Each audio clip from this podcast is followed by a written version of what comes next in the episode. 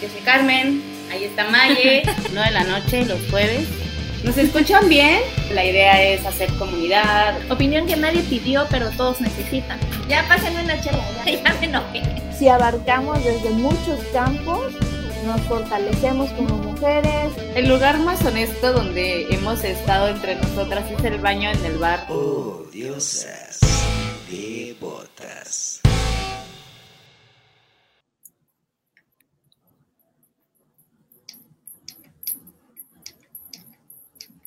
Hola, ya estamos al aire.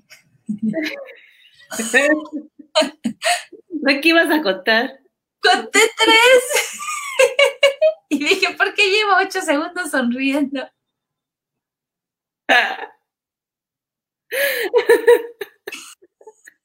Yo mi autismo, lo siento. Estoy... Hola a todos, hola a todas, buenas noches. ¿Cómo están? Estos odiosas devotas y como cada jueves estamos en vivo a las nueve de la noche. Palabras de Mayeli de hace dos minutos, nada nos para. Inconvenientes, ya lo sabemos surfear como las olas. Bueno, yo soy Car Bravo, Mayeli Villatoro. Estamos una noche más por este canal, llegando hasta ustedes. Me sentí locutora, lo siento. ¿Cómo estás, Maye? Muy bien, muy contenta. Ya casi terminamos el año. Y este, y la semana pasada les habíamos prometido que hoy íbamos a tener un programa muy especial sobre un tema que es muy importante, como es el suicidio.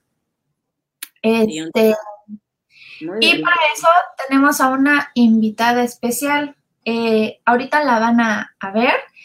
Eh, si quieres, leo un pedacito de su semblanza para que la conozcan.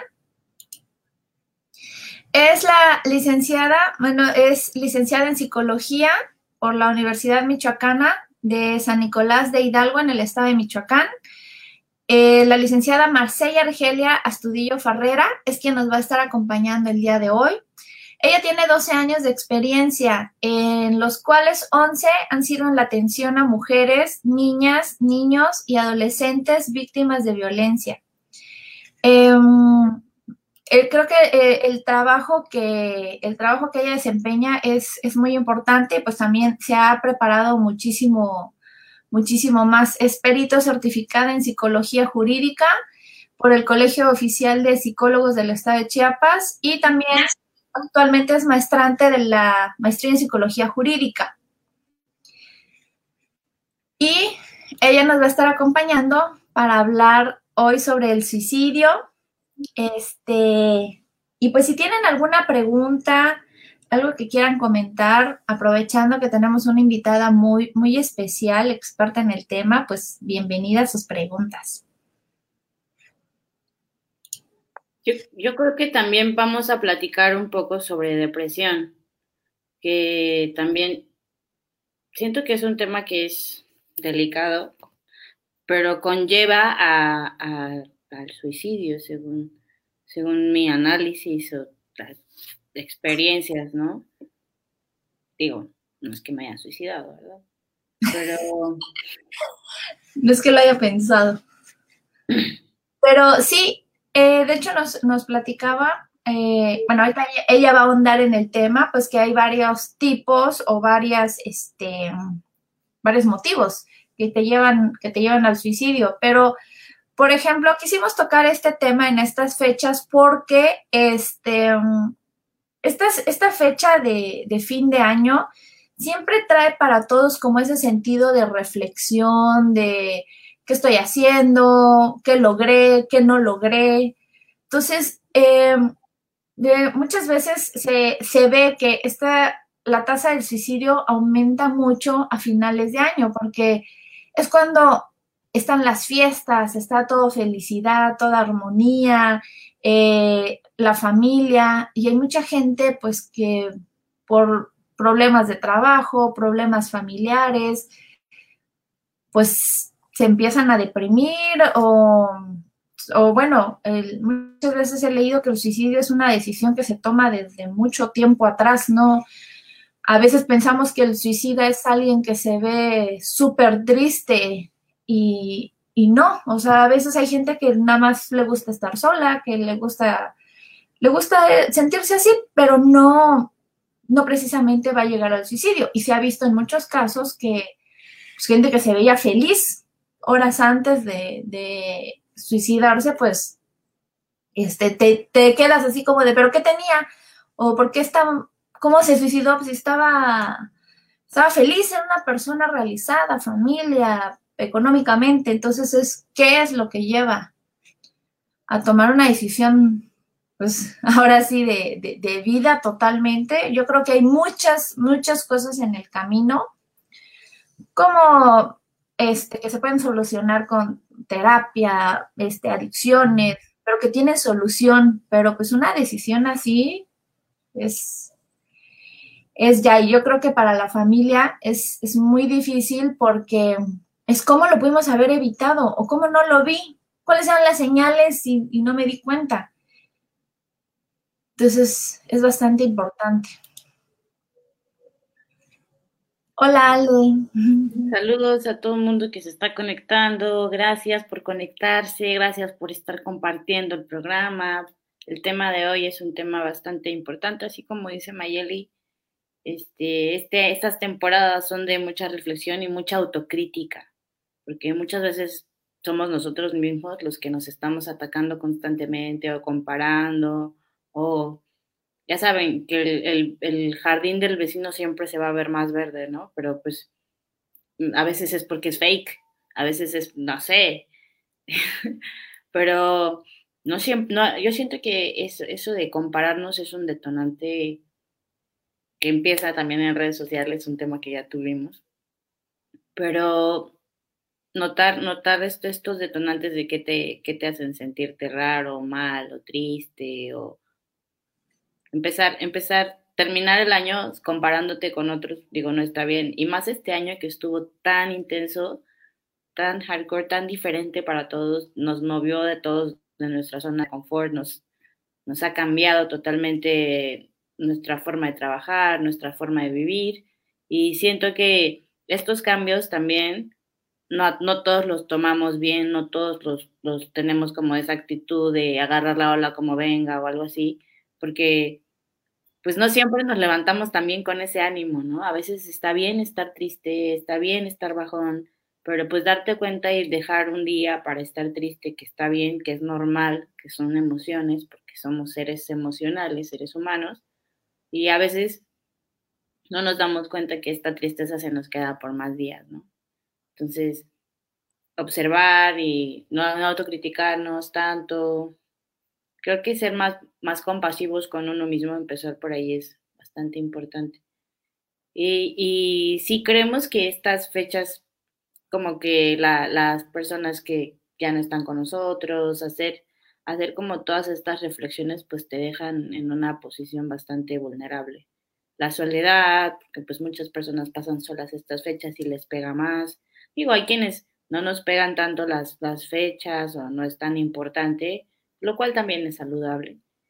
Entonces, tocar este tema hoy con, la psicóloga Marseille va a ser bastante nutritivo, inspirador, de banderas rojas, que observemos a nuestros amigos, familiares, vecinos. No sé, estar al pendiente, si sabes que tu vecino está solo, pues invítalo a cenar o, no sé, estar como comunidad, hacer comunidad, pendientes unos de todos, lo hace, también, ayuda, ¿no? Porque muchas veces, como dices, ya se suicidó y nunca lo viste, o nunca le hablaste, o nunca lo saludaste, pues ya no se puede hacer tampoco nada. Creo que la convivir o estar en movimiento o en comunicación con tu comunidad es muy importante también. Y aparte, este, bueno, el, tal vez es un tema que no se toque tanto, pero el suicidio está considerado como la segunda causa de muerte en México. Para muchas que hay, te imaginas lo, lo difícil, lo alto que es esta, esta cantidad. Hola, Marcey. Bienvenida. Bienvenida de nuevo. Hola. Hola. Buenas Hola, noches, ¿cómo estás? gracias. Buenas noches a todas y todos. Bien, bien, aquí corriendo. Corriendo, pero lo lograste. Sí, ya, eso parece, ojalá y sí sea mejor. Bueno, Aquí la platícanos un poquito. em, danos una introducción, si tú quieres, libre sobre el suicidio y ya van a ir saliendo varias, varias dudas. Ok, perfecto. Bueno, sí me encantaría poder interactuar con el público. Igual si tienen dudas, sería bastante bueno que pudiéramos como irlas resolviendo. Yo, bueno, creo que ya me presentaron por ahí, iba escuchando la, transmisión mientras me trasladaba. Em, pues les comento, ¿qué, qué es como tal el suicidio? Yo creo que a lo mejor ya todos tienen y todas tienen una idea de lo que es. Y bueno, esto implica atentar en contra de tu, de tu propia vida, ¿no? Y hay muchos tabús con respecto a, a pensar que solamente aquellas personas que tienen algún problema mental o alguna situación hasta de, mm, de grado psiquiátrico pueden llegar a suicidarse. Es muy importante que tengamos claro que a persona tenga una complicación de grado psiquiátrico, incluso eh, solamente con un mal manejo emocional, por ejemplo, incluso en el mismo um, afecto o en la misma manifestación o imposibilidad de manifestar alegría, puede generar eh, un acto suicida.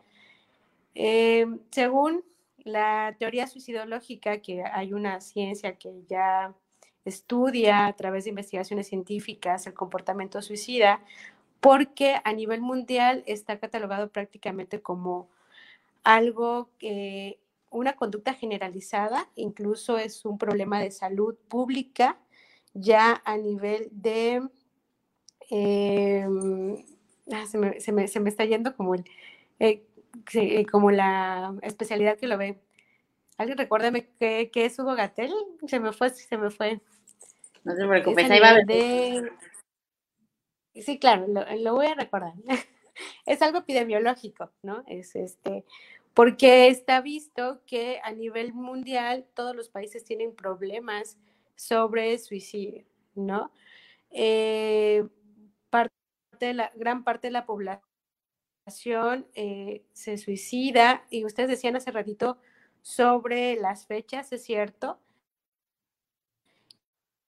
Incluso los países que son conocidos como los países nórdicos son los que tienen una tasa mucho más elevada de suicidios, de suicidios debido a que hay cierta asociación eh, eh, climas fríos para ser tendiente más a elevar las tasas de suicidio.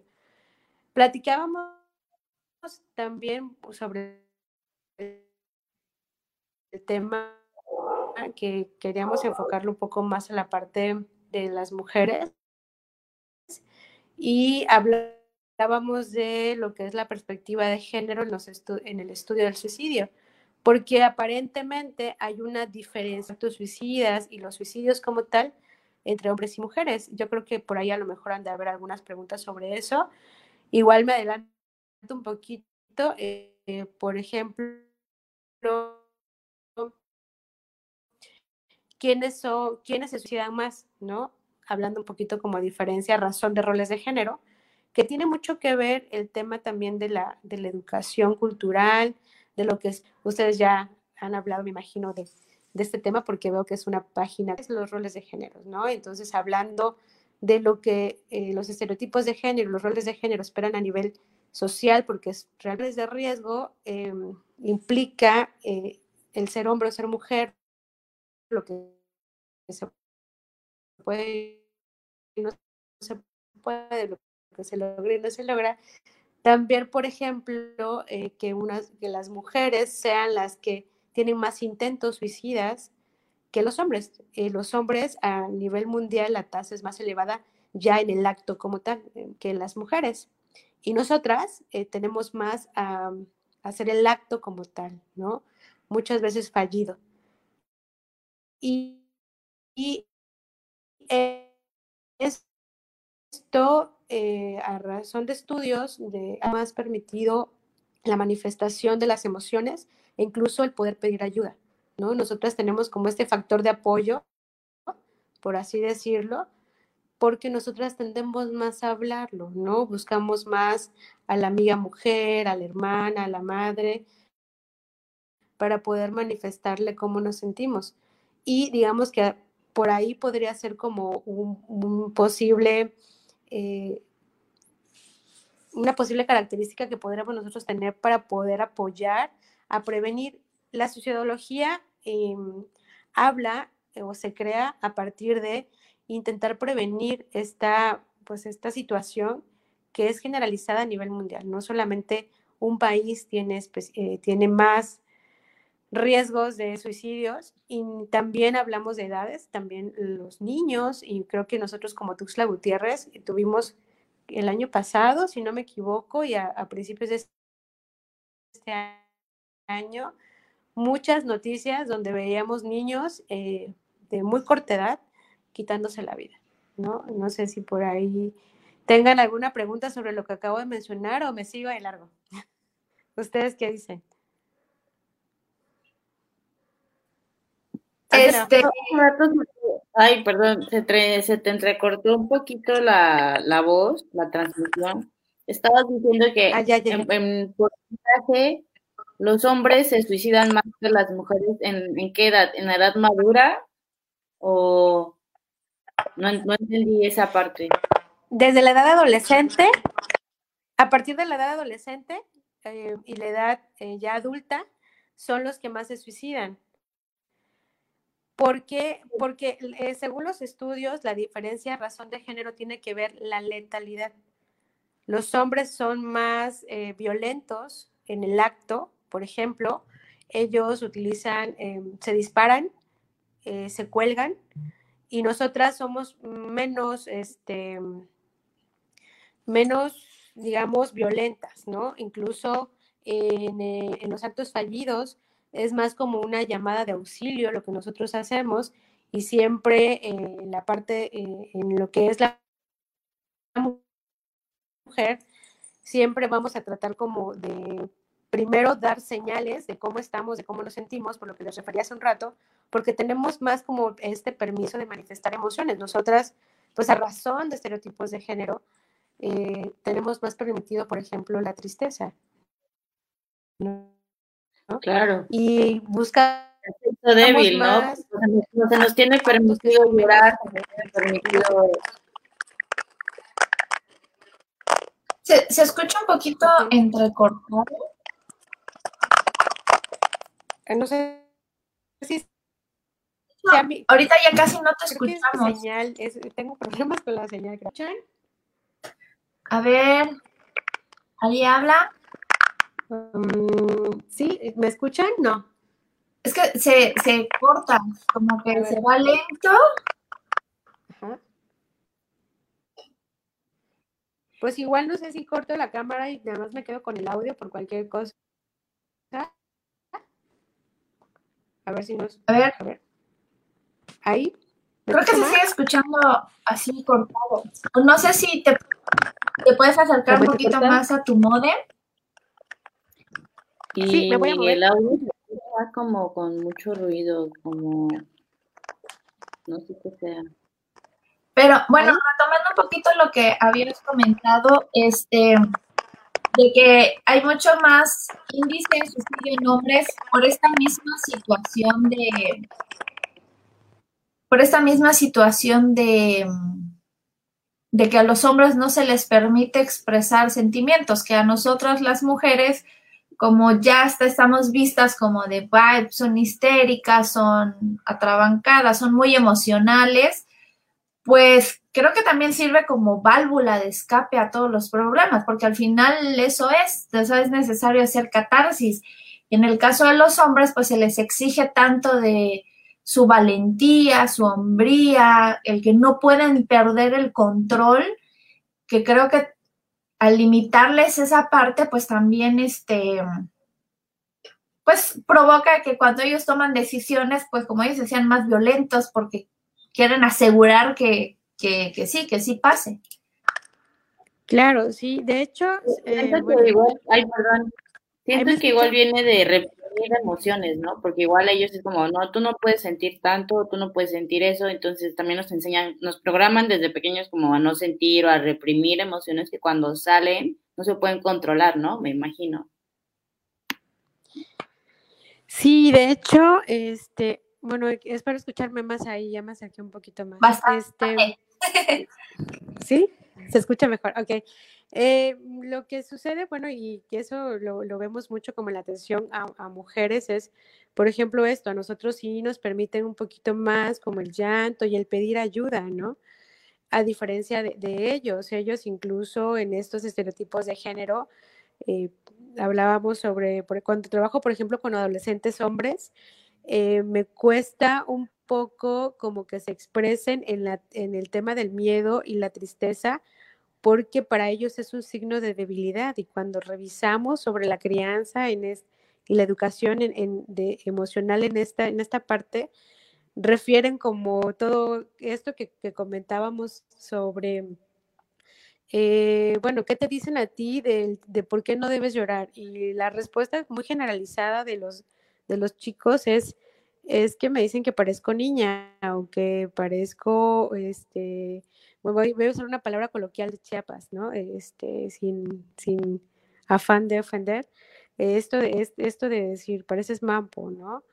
Entonces el niño eh, frustra la emoción, lo que hace es ocultarla y lo que sí le permiten más en estas características de ser hombre, pues es ser un poco enojón, ¿no? Entonces muchas veces la tristeza la enmascaran con enojo. Y ellos por eso tienen más, más menos posibilidad de pedir ayuda que nosotras, digamos, como una, un, un factor de apoyo que yo les decía hace rato que es diferente al factor de riesgo, es que a nosotras como mujeres sí se nos permite un poco más el llorar, el hablar, el estar triste, porque también tiene que ver desafortunadamente eh, con esta idea social de que nosotras somos débiles, ¿no? Como si eso realmente fuera así. Eh, No hay emociones, realmente son emociones humanas, ¿no? Las emociones humanas no hay negativas ni positivas, solamente lo negativo, lo positivo radica más bien en la manifestación de ellas. ¿no? Que ser violento a razón de mi enojo, eso sí es algo negativo, no, el enojo como tal no, es una emoción que creo que no nos enseñan a manejar. Y por eso en muchas ocasiones, ya hablando un poco más a fondo de los factores de riesgo, los hombres, por ejemplo, a diferencia de nosotras, este, cuando deciden eh, eh, cometer el acto suicida, lo hacen pues de forma más violenta. ¿No? Ya hablando más de nosotras como mujeres, nosotras buscamos más actos que son menos letales, como envenenarnos, tomar pastillas, cortarnos las venas, pero siempre buscando como la oportunidad de que alguien este, nos encuentre, por así decirlo, ¿no?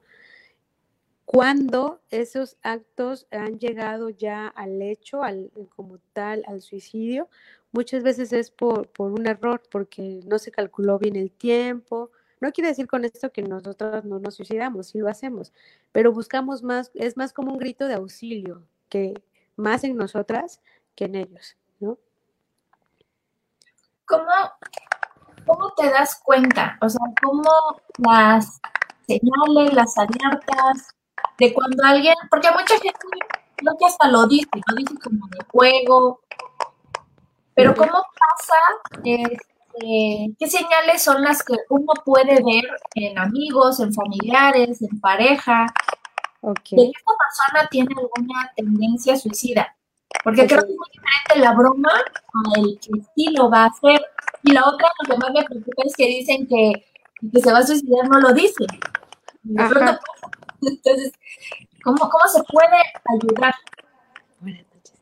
Pues mira, de eso sí puede llegar a ser hasta cierto punto un, tabú. Em, por lo general, siempre eh, sí se va a manifestar, va a haber una conducta suicida como tal, pero es muy importante eh, también tener muy claro, ustedes acaban de decir, hay a veces quien lo dice jugando.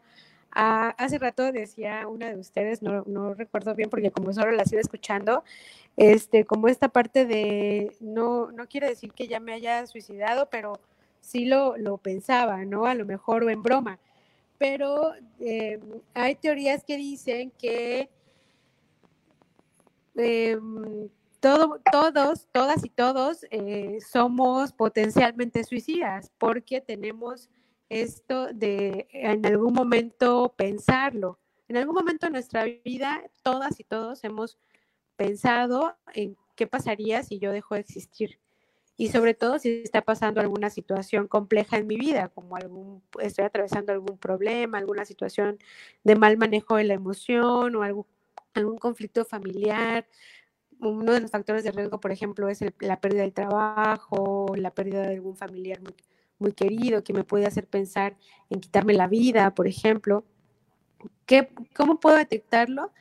Bueno, eh, lo que yo les decía, van a ver estos, estos, estas pedidas de, auxilio y este, te, lo van a, te lo van a decir quizá no en broma, ¿no? Y tú vas a ver que esta persona va a empezar incluso a platicarte su plan. Una cosa es la idea suicida, ¿no? De, ah, sí, ¿qué pasaría si, ¿no? Como estas fantasías que incluso llegamos a tener de, ¿qué pasaría si yo me tomo ese ese cloro o ese eh, ácido, ¿no? De repente que vemos.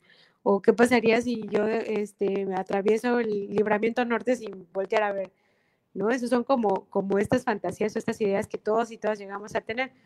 Pero ya cuando tú tienes un plan armado, ya que dices, bueno, este, pues creo que voy a eh, utilizar este cuchillo y lo voy a hacer a las 5 de la tarde porque pues a esa hora no hay nadie y este, busco el espacio, incluso como tal ya armo mi plan y en algún momento alguno de ustedes llega pues a escuchar que uno de sus amigos le dice, es que yo ya pensé cómo, ya incluso vi que el árbol tal pues está a altura suficiente como para que yo lo haga. Entonces es un signo de alarma ahí porque yo ya estoy pasando solo de la broma a hablar de un plan suicida. Eso, digamos, es como la segunda etapa.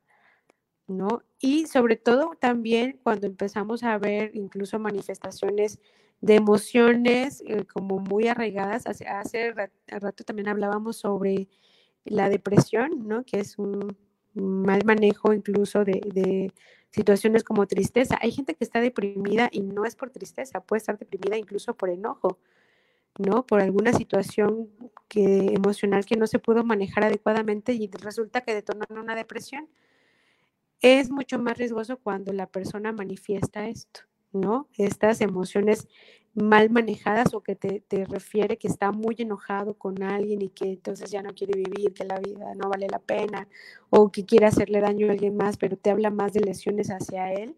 Entonces es donde tú debes de tener como este, este foquito rojo, esta alarma de que algo está pasando y qué podemos hacer. Bueno, eh, acercarte, no em, amenazarlo con que te debe de contar, porque también a veces invadimos, ¿no? Y ellos se sienten mucho más, eh, menos comprendidos cuando tú intentas a la fuerza que te digan las cosas. Solamente es acompañarlo, decirle que tú estás ahí. Hace rato decían ustedes, incluso invitarlo si lo vemos solo, pero también a veces el que, el que está solo no está siempre solo porque está triste o porque está deprimido, a veces está solo porque decidió ese día estar solo consigo mismo, ¿no? Es muy importante, creo que todos tenemos como ese conflicto con la inteligencia emocional porque en la crianza no la tuvimos, desafortunadamente porque nuestros cuidadores tampoco eran inteligentes emocionalmente, no porque fueran malos y no lo quisieran. Entonces, en ese sentido es muy importante tener muy buena y el trabajo emocional y la atención psicológica, ustedes lo saben, chicas, nos ayuda muchísimo. Buscar ayuda y si yo veo que mi amigo, mi amiga, mi familiar tiene una situación así, si yo siento que no tengo las herramientas, quizá invitarlo a que pueda acudir a terapia. No sé si respondí tu pregunta o si me fui mucho. ok. Este, pues en ese sentido, eh, quisiera, comentar cuáles son los factores de riesgo, por ejemplo, en una investigación antropológica en el 2019 hablemos de las mujeres del estado de Chiapas, eh, la violencia de género es una de las razones, por ejemplo, aquí en el Estado, porque hay investigaciones que se van como a cada estado, a cada país, eh, porque hay diferencias incluso del lugar en donde viven, de las razones o los motivos por los cuales pueden tener un acto suicida, eh, tanto hombres como mujeres. En esta investigación en Chiapas hablaba de que la violencia de género es uno de los principales motivos, ocupa el primer lugar en el por qué las mujeres intentan suicidarse. ¿no? Em, las, las dobles jornadas, por ejemplo, laborales, el estrés, eh, el estrés postraumático, mm, situaciones de identificación, por ejemplo, sexual, que es mucho en adolescentes, de orientación, de no poderlo decir o manifestar. Eso es lo que sucede mucho más, eh, hablando de mujeres, como en estos factores de riesgo que podríamos identificar. Estás, estás comentando que las mujeres se más en el estado de Chiapas por, digamos, que el marido la le pega, ¿no? O, la maltrata. Entonces llega un punto en que ya no tolera esto y opta por suicidarse porque se piensa que en ese momento es una salida fácil, una salida rápida, y que nadie más la puede entender, que nadie más la puede ayudar, que solo ella se encuentra en una situación, en esa situación, que nadie la puede comprender. Es, es este una situación bastante común, digamos, en el pensamiento, sentirse en esas situaciones aislados, solos, porque también la mente te juega. Exacto, más bien lo que yo comentaba es como en este estudio, el resultado de estos estudios, de por ejemplo, eh, a diferencia de zonas geográficas, incluyendo estados y países, hablaba, se hablaba de que, por ejemplo, se encuentra que en el estado de Chiapas es una de las razones por las cuales es, mm, hay más intentos. Acordémonos que las mujeres van a intentarlo primero más que a llegar al acto como tal. Hay quienes en el primer, en la primer, en el primer intento se suicidan, pero nosotros vamos a hacer más intentos que ellos.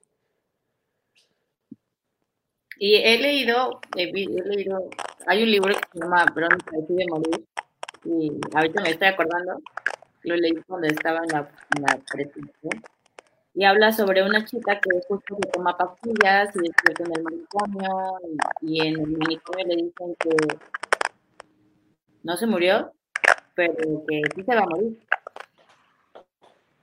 O sea, no falló en el suicidio, sí, se va a morir.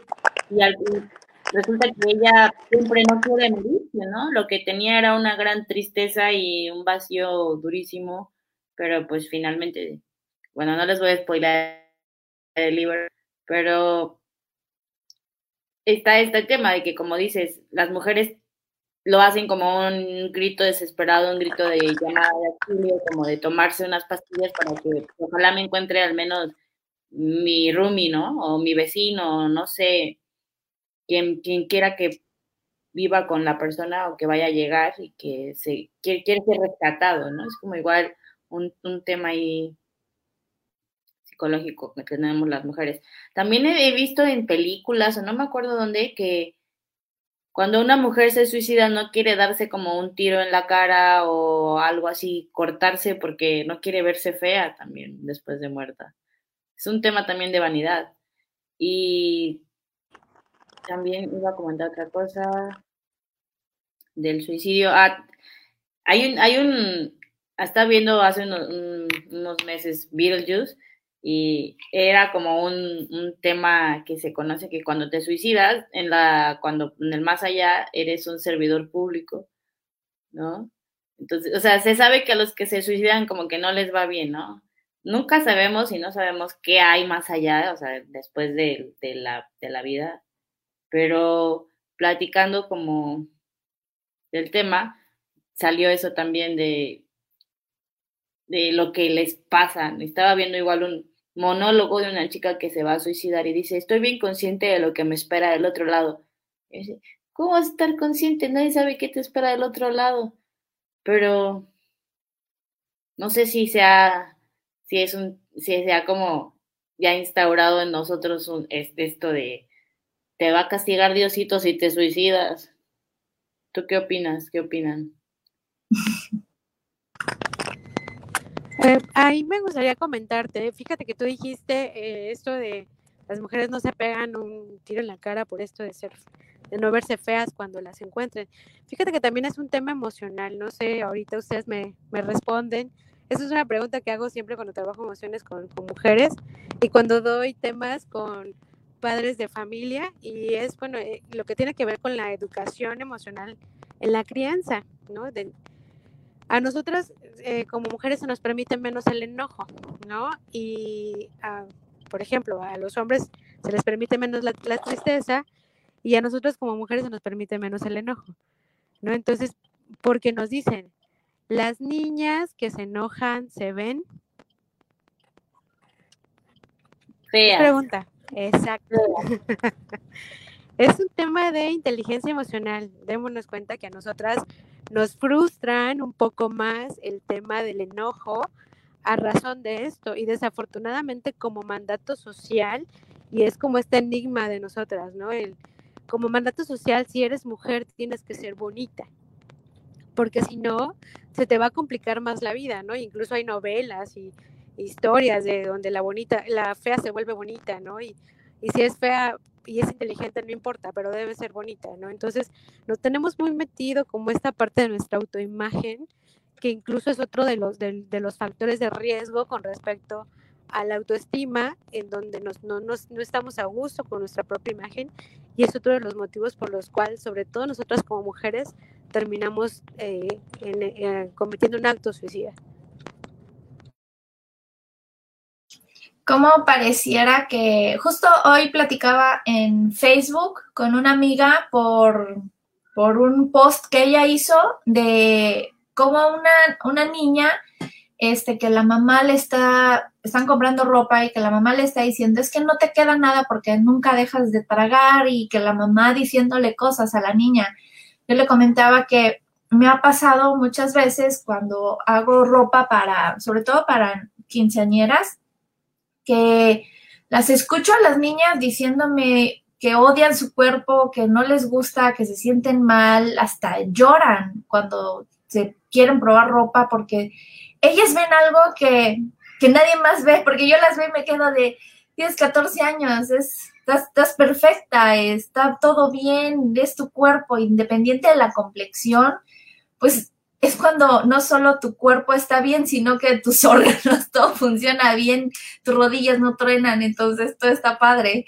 Y, pero escucho a la mamá y la mamá diciéndole, es que ya le dije que deje de comer porque va a ser su fiesta, ya la metí a la nutrióloga para que entre en el vestido. Y yo le comentaba que a mí lo que se me hace muy rudo es que hasta esa edad, es cuando todos los niños todavía nos creen a nosotros los papás. O sea, desde que son niños hasta esa edad en que ya empiezan a hacer su criterio, en que empiezan a tener amistades extraordinarias a la casa, pues te creen. Entonces creo que todo lo que le dices, las palabras que, que los papás decimos, tienen mucha fuerza, porque el niño lo cree. Si al niño le estás comentando que por su culpa, este, este, el esposo se fue, por su culpa hubo un divorcio. Entonces el niño tiene esta carga emocional de, de sentirse como un estorbo, un, un, atraso. Y esto lo comento porque justo con lo que decías al principio, que a principios de año este, nos sorprendió mucho ver la cantidad de niños y chavitos que se estaban suicidando. Eh, y todo el mundo así de qué está pasando con nuestros jóvenes en Chiapas, porque no somos una, una ciudad grande, este, en Tuxtla, que se estén que se estén suicidando. ¿Qué está llevando a estos niños a suicidarse? Sobre todo el caso de la, de la niña que, que hasta lo transmitió, o sea, que estuvo unos minutos en redes acá en Tuxtla eh, el, el suicidio. Entonces, es un llamado, como dices, de desesperación, de auxilio, de pues, me siento mal. Y, y, a mí me sorprende mucho en los niños porque yo veo a, a, mis hijos, a, a, los niños, y su pensamiento es tan, pues es cuando tu pensamiento está más puro, no en el sentido de bondad, sino que no, no ves que nada se, se complique. Entonces, en tu experiencia, ¿qué crees que lleva a los niños, eh, sobre todo acá en Chiapas, a, estas decisiones? Porque, y no sé, en tu experiencia, ¿qué tan chiquitos te han, que de qué edad te han tocado, que sea lo más pequeño, que hayan tenido estas intenciones? Pues mira, eh, hay diversos factores igual con respecto a niñas, niños y adolescentes. Eh, uno de los factores de riesgo más alto aquí en el estado de Chiapas que personalmente te puedo decir me ha tocado trabajar es el tema del abuso sexual infantil, la violencia sexual en contra de niñas y niños. Eh, en Chiapas, eh, aunque sea algo que sea muy doloroso hablar, es un, es, tiene un índice muy alto en este tema, ¿no? Y lo, digamos, la edad más corta entre, entre esas, digamos, es la principal. Y ahí está la separación de padres mal manejada también, porque a veces en el afán como de ganar eh, la pelea de la guardia y custodia, se olvidan más bien de lo que realmente es importante, que es como el interés superior del menor. Y lo que hacen más bien es mostrar poder entre padres y demostrar a ver quién se queda a los hijos y no realmente con quién quieren estar los hijos, ¿no? Aparte de que hay una situación también ahí que seguimos hablando de estereotipos de género, en donde igual pues se violenta psicológicamente y físicamente a la madre, en donde incluso para poderle dejar a los hijos a la madre, la madre tiene que ser una mujer intachable. Y en esta separación empezamos a ver cómo el padre, sobre todo el sexo masculino, pues habla mal de la madre, ¿no? Y a veces es también a la inversa, pero lo más, lo más, digamos, naturalizado o normalizado hasta cierto punto es que sea del hombre hacia la, hacia la mujer. Eh, tener como esta referencia, eh, hacerlos decidir, ponerlos en estrés en esa parte, estresarlos con la decisión de con qué padre quieren estar, maltrato también recibido a veces por ambos padres o en, la parte familiar donde están, son los índices más, de factores de riesgo que, que tienen las niñas y los niños. Y la edad más pequeña que a mí en mi experiencia me ha tocado trabajar con un niño con ideación y planeación suicida, que mm, afortunadamente no había un acto como tal aún, fue eh, una niña de siete años. Pues te imaginas, o sea, una niña de siete años es como, están en esa etapa bonita, ¿verdad? De, cuando no están contaminados por el mundo, pero como dices, todos los factores, esto de la violencia este, doméstica, la violencia sexual hacia los niños es, yo no lo alcanzo a concebir, es como de las cosas de los temas sociales que se me hacen más, más dolorosos, porque mm, son cosas que, así de cómo, cómo, cómo se evitan, cómo, cómo se pueden trabajar.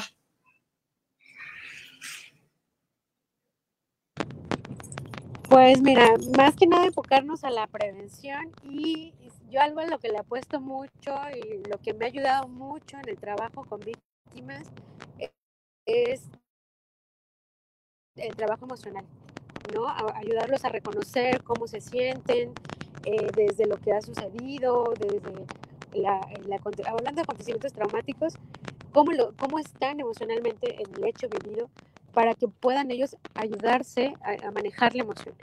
De verdad que eh, como, como psicóloga, a todos mis pacientes con los que he tenido contacto, todas y todos, hombres y mujeres, les hablo sobre la importancia del el manejo adecuado de las emociones y de ser asertivos eh, para poder ser resilientes, ¿no? Creo que ustedes han hablado también de la resiliencia. Para poder adaptarnos a esas adversidades es muy importante poder ayudarnos a manejar nuestras emociones, ¿no? Y eso tiene que ver con, a veces cuando somos adultos ya no sabemos cómo manejar nuestras emociones porque desde niños no nos enseñaron. Pero no importa la edad que sea, si yo identifico que mis emociones están siendo mal manejadas, pues buscar ayuda profesional o eh, ver de qué forma puedo yo ayudarme a manejar esta emoción que pues no, para mí no, no, no.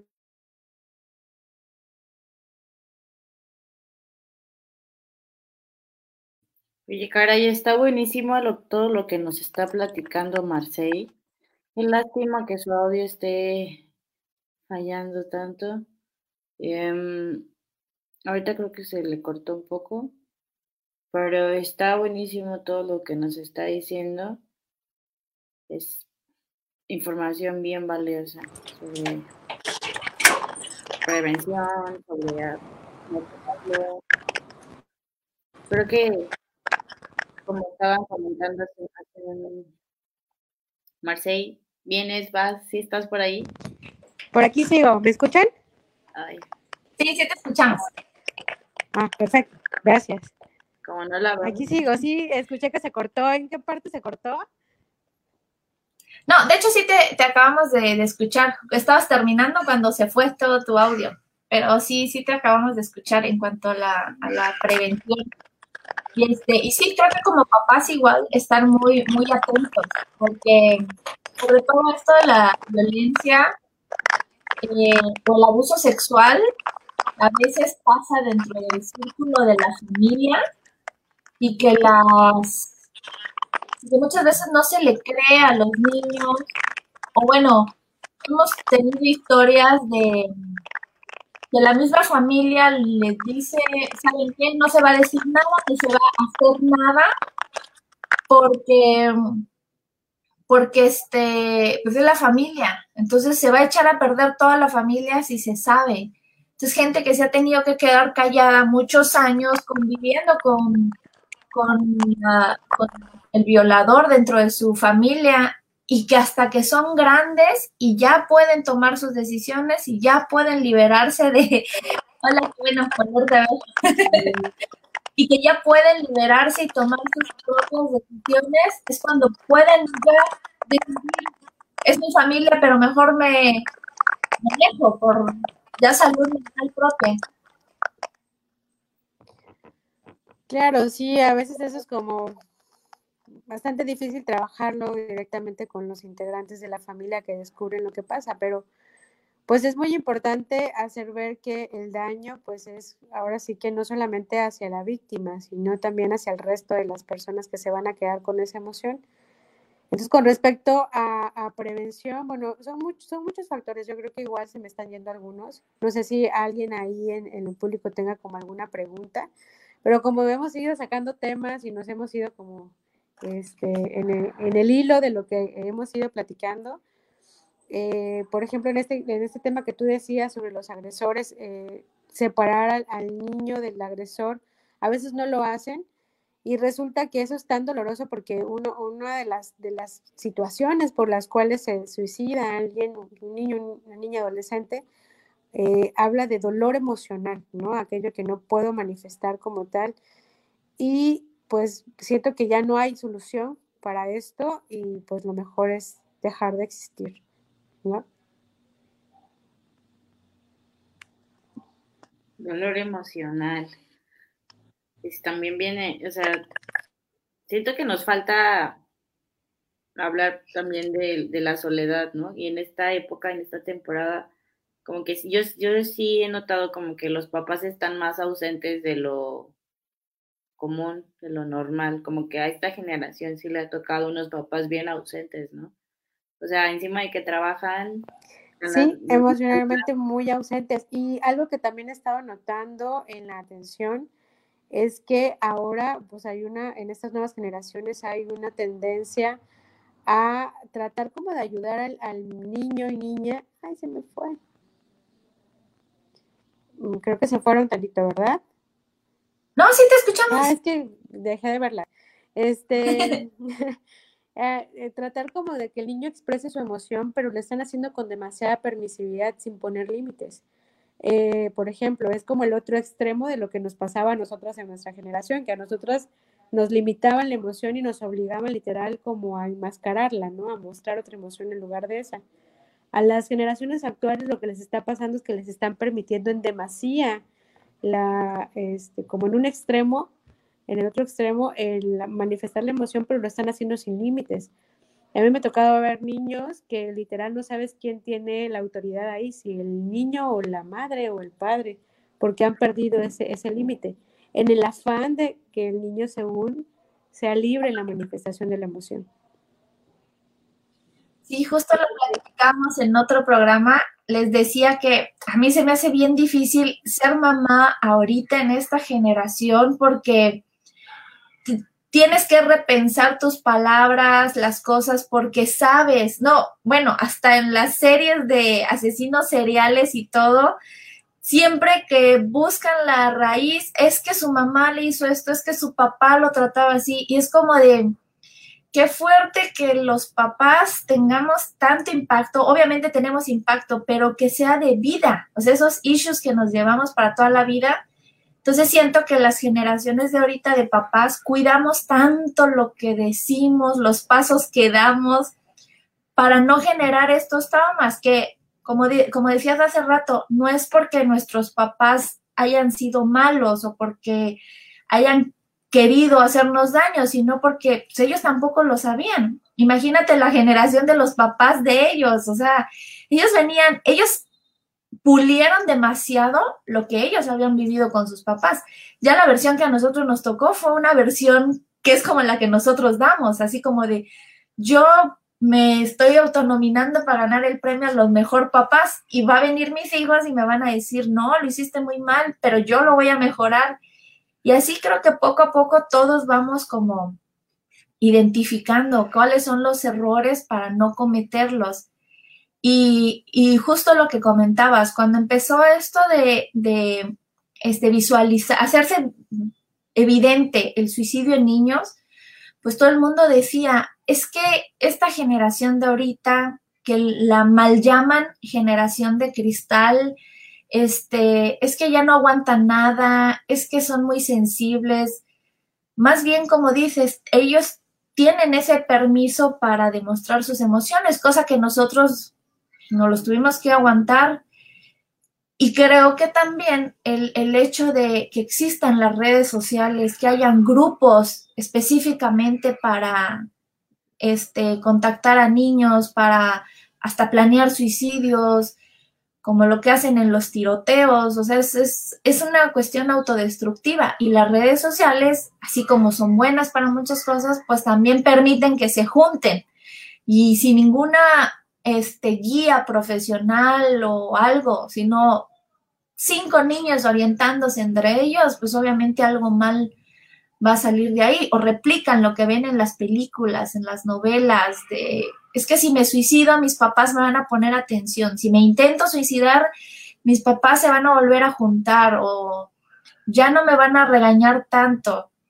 Y pues el, trabajo del papá, de los papás debería ser el, es que tú no eres el culpable. Y como decías, primero atender el bienestar del niño, porque al final no es responsable absolutamente de nada. Así es, y tener mucho cuidado, porque a veces, eh, hace rato eh, comentaban sobre que nos hacía falta eh, puntualizar lo de la soledad. A veces pensamos que dejarlo en la tableta, en el celular, estar en redes sociales, este, pues es como parte de, ser papá moderno, pero ese niño no sabemos si, lo, si realmente se siente solo, ¿no? Y el, hay dos conceptos de soledad, ¿no? La soledad que es para autocuidado, en esta donde yo estoy conmigo mismo, aprendo a conocerme, me aprendo a cuidar y me doy esos espacios eh, en donde yo estoy eh, para mí, y la soledad vista desde el extremo de nadie me quiere, eh, yo no soy necesario en esta vida, porque mi mamá no me pone atención, porque literal me, me, la que me cuida es la televisión, me da la, me da la tableta, me da el teléfono para que yo no la esté molestando. Y eso, eh, el sentirnos solos, el sentirnos sin afecto, que es otra emoción también muy importante y básica al ser humano, hace que también los lleve a estas ideaciones suicidas y a los actos suicidas.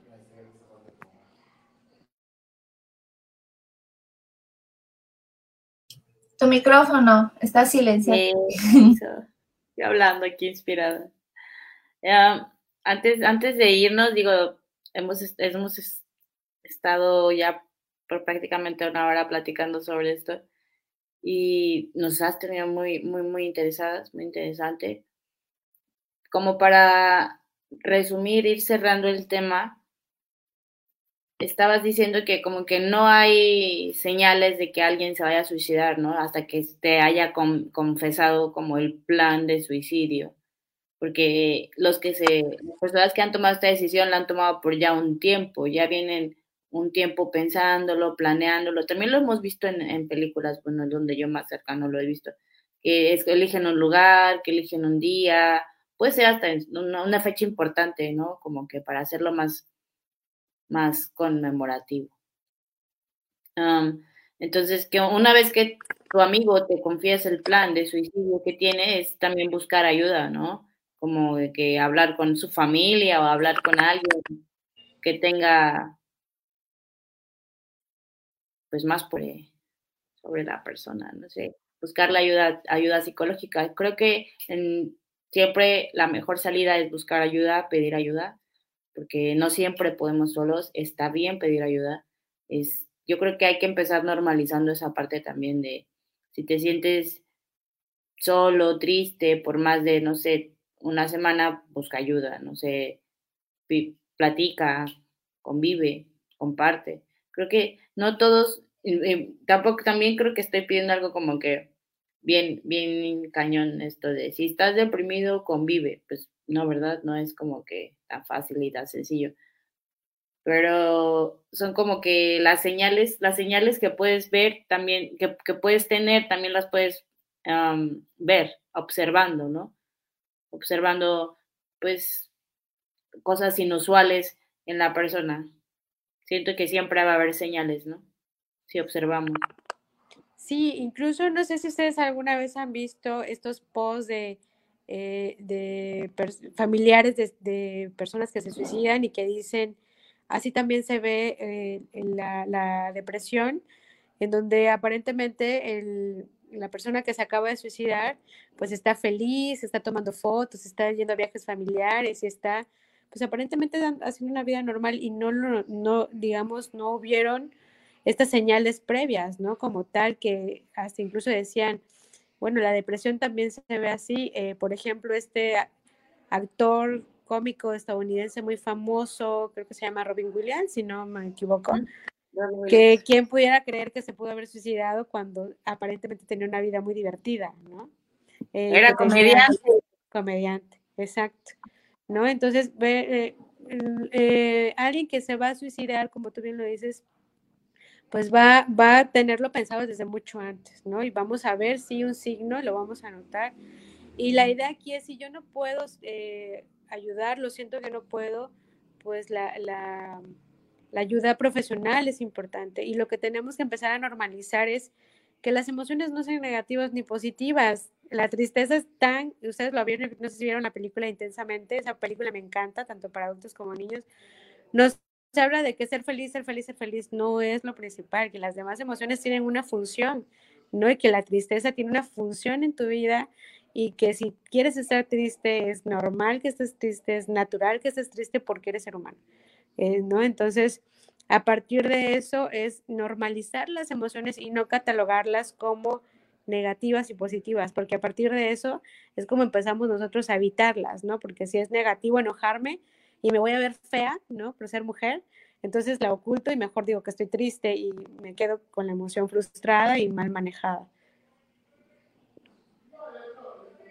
Importante es también tener como una clase en la escuela o que nos enseñaran a manejar emociones, porque realmente no sabemos manejar emociones y el manejo de emociones es la guía de la vida, ¿no? Si aprender a conocerte, aprender a atravesar tus emociones y no, no a guardártelas o no a comértelas, porque muchas veces así nos pasa y por eso es que a veces o implosionan o al momento en que ya lo vas a sacar y es una explosión como Katy Kaboom, ¿no?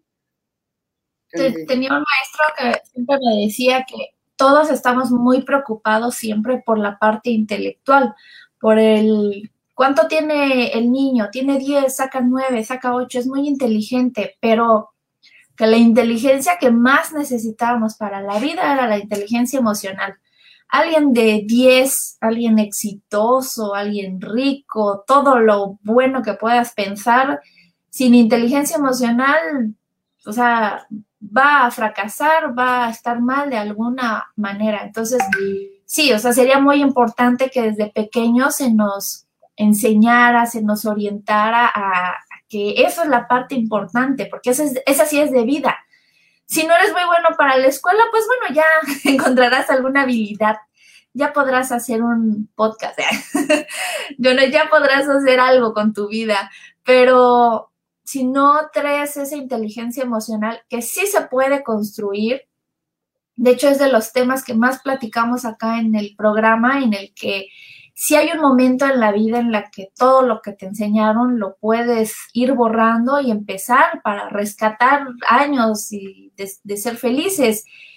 Y, pero la inteligencia emocional debería ser un tema este, de salud pública que se trate en las escuelas, en, los en el trabajo, porque obviamente si tienes personal que tiene inteligencia emocional, que sabe este, cómo usar sus emociones, pues también va a poder rendir más, va, o sea, en, la cuestión laboral no se, no se atiende en muchas empresas el, hoy está pasando por una situación muy crítica, obviamente esta persona no va a rendir laboralmente porque se tiene que atender lo mal que se siente, o sea, es como intentar echar a andar un carro que está ya descompuesto, no, no, no va a funcionar.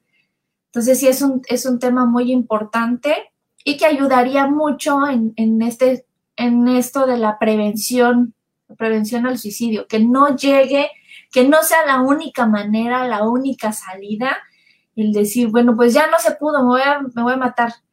Porque yo creo que como dices, todos, todos, bueno, tal vez no todos o no sé, lo hemos pensado, o sea, ahorita que comentabas es, sí, yo llegué a tener hasta mi plan, porque hasta eso me quería suicidar de la manera menos dolorosa, así como pero que no me duela tanto, porque no me quiero morir así tan, tan adolorida.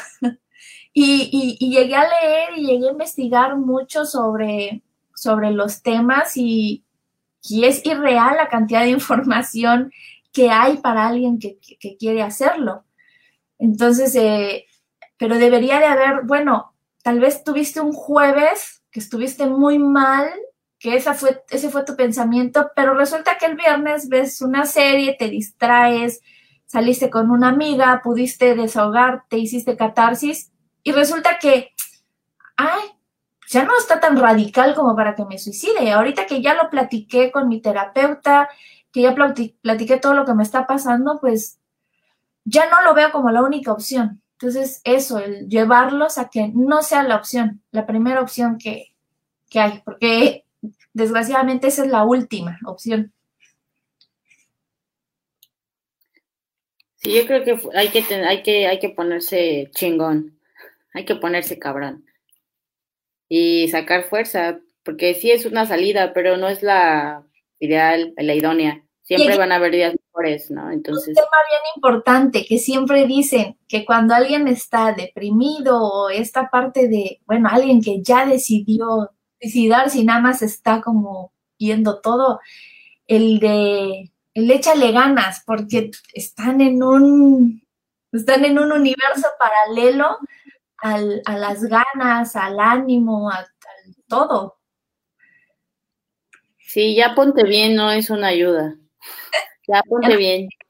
Este es triste. no, no, no, no. Eh, de hecho, muchos pensamos que a eso le echo ánimos y a veces incluso terminamos regañándolos, ¿no? Es, o sea, no, ¿cómo puede ser posible? Mira, o sea, y eso, lejos de ayudarlos, los hace sentir peor. Sí, como, como, y es un comentario que no ayuda mucho. Yo creo que también debemos de pensar en lo que decimos antes de, antes de decirlo. De, creo que lo que voy a decir no es muy, no ayuda mucho, no, no le va a, a levantar el ánimo, a, decirle, échale ganas. O, o, decirles, compararles de, oye, pero es que ve la vida que tienes, tienes esto, tienes trabajo, tienes familia, tienes hijos, tienes salud, hay gente que quisiera eso y no lo tiene y es como de, lo culpabilizas, pero en sí cuando estás en esa situación es una impotencia, es porque te sientes mal de cómo no voy a disfrutar todo lo que tengo Y entonces es mi culpa. Ahora me siento más mal. Así de ahora menos debería estar aquí porque me siento más mal. Este es un tema complicado. Por eso creo que sí es necesaria la atención este, profesional. No es algo tanto de, de una porra. Sí, y personal, o sea, personal profesional que pues pueda llegar a la raíz de tu asunto, porque todos somos diferentes, todos tenemos como que diferentes issues, diferentes temas, diferentes dolores, ¿no? Todos tenemos nuestro propio sufrimiento personal, entonces no podemos comparar de, el, el, tu, tu, primo salió de la depresión a los dos días, o una cosa así, porque los papás siempre lo hacen, ¿no? Entonces es como de, no, no me voy a comparar, ni siquiera va a escuchar lo que me estás diciendo, porque no tiene sentido. O sea, las enfermedades, es una enfermedad, las enfermedades no duran el mismo tiempo en todos, ni tienen los mismos síntomas, ni se curan igual. No podemos automedicarnos en la depresión o en, o en intentar suicidarnos. No es como que, como comer una naranja paso uno, no, no hay una receta. Exacto, y también aquí sería importante, eh, vuelvo a, a, como a redundar, la inteligencia emocional, porque si soy inteligente emocionalmente, soy asertivo en la forma en cómo me comunico con el otro y cómo le digo lo que creo que puede estar sintiendo, yo estoy sintiendo a razón de lo que, de lo que él siente, ¿no? Entonces, también en cómo decir las cosas necesitamos inteligencia emocional. Entonces, vean cómo eh, llegamos al mismo punto de que eso es lo, lo, que nos ayudaría como parte de la prevención de este problema que es de salud pública, exactamente. Bien. Marcia, y muchísimas gracias por este, esta hora platicando con nosotros, compartiendo sobre todos tus conocimientos, tus experiencias. Nos ayuda muchísimo tener este tipo de conversaciones, este, estas interacciones, porque pues nos sacas de dudas. Es un tema tabú también que se, to se toca con pincitas, porque no a todos nos gusta hablar de la muerte digo, yo creo que a nadie le gusta hablar de la muerte porque te pone vulnerable, te pone susceptible, porque es nuestra verdad y la muerte prematura obviamente causa un shock emocional en todos, como, como que no sabes qué decir, no, o sea, no se sabe cómo actuar, no hay, no hay, no, hay un protocolo, ¿no? De si murió de muerte natural, actúas así, si murió de suicidio, actúas así, porque pues finalmente es una pérdida para todos cuando alguien, cuando alguien se va, cuando perdemos a alguien, es un duelo, es una pérdida y no importa que, de qué forma haya sido. ¿no? Entonces, tocar estos temas siempre ha sido muy delicado. Considero que es importante hablarlo. Hay que hablar de lo que no se habla para normalizarlo y, y poder pedir ayuda cuando te sientas en momentos bajos y poder ayudar a los demás notándolo, ¿no? Muchas gracias por compartirnos tu experiencia. Qué bonito es tu trabajo, es muy bonito lo, lo que haces porque tu trabajo es directamente, eh, toca vidas y ayuda a muchas personas, entonces creo que es un trabajo muy lindo. Muchas gracias por compartirlo con nosotros. Este, me gustaría ver si nos puedes dejar un mensaje final para, para terminar la transmisión. Pues bueno, no me agradezcan, fue un placer este, poder estar aquí con ustedes. Gracias a ustedes por la invitación. Eh, al, al, principio estaba como muy eh, dudosa, dije, bueno, ¿de qué va? A lo mejor me van casi, casi interrogar. Pero bueno, este, ya eh, me relajé bastante, la verdad. Muy, muy padres. Eh, lo que ustedes hacen también es, es un trabajo muy importante porque pues ustedes llegan a mucho público, ¿no? En donde hay gente detrás escuchándonos que le va a servir esta información, estoy segura, y con eso nosotros ya tocamos también otra vida, porque va a haber alguien por ahí que con esto que nosotros hablamos se da cuenta de, de algo que está sucediendo consigo mismo o con alguien cercano muy querido y que va a poder hacer algo. Eh, ¿Qué mensaje les dejo? Pues, chicas, yo creo que ustedes hacen una muy buena labor.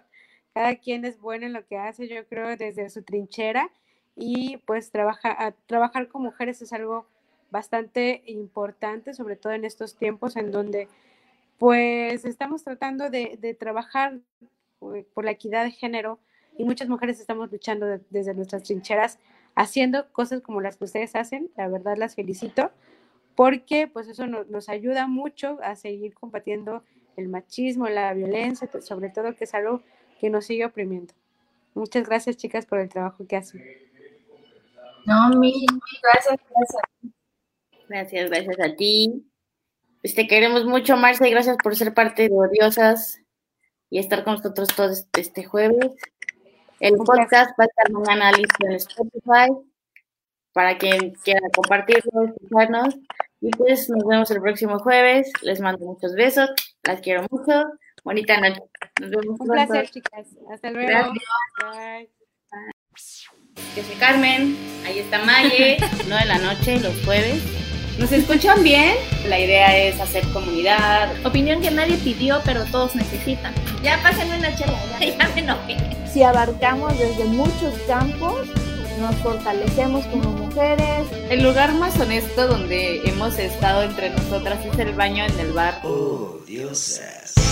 Devotas.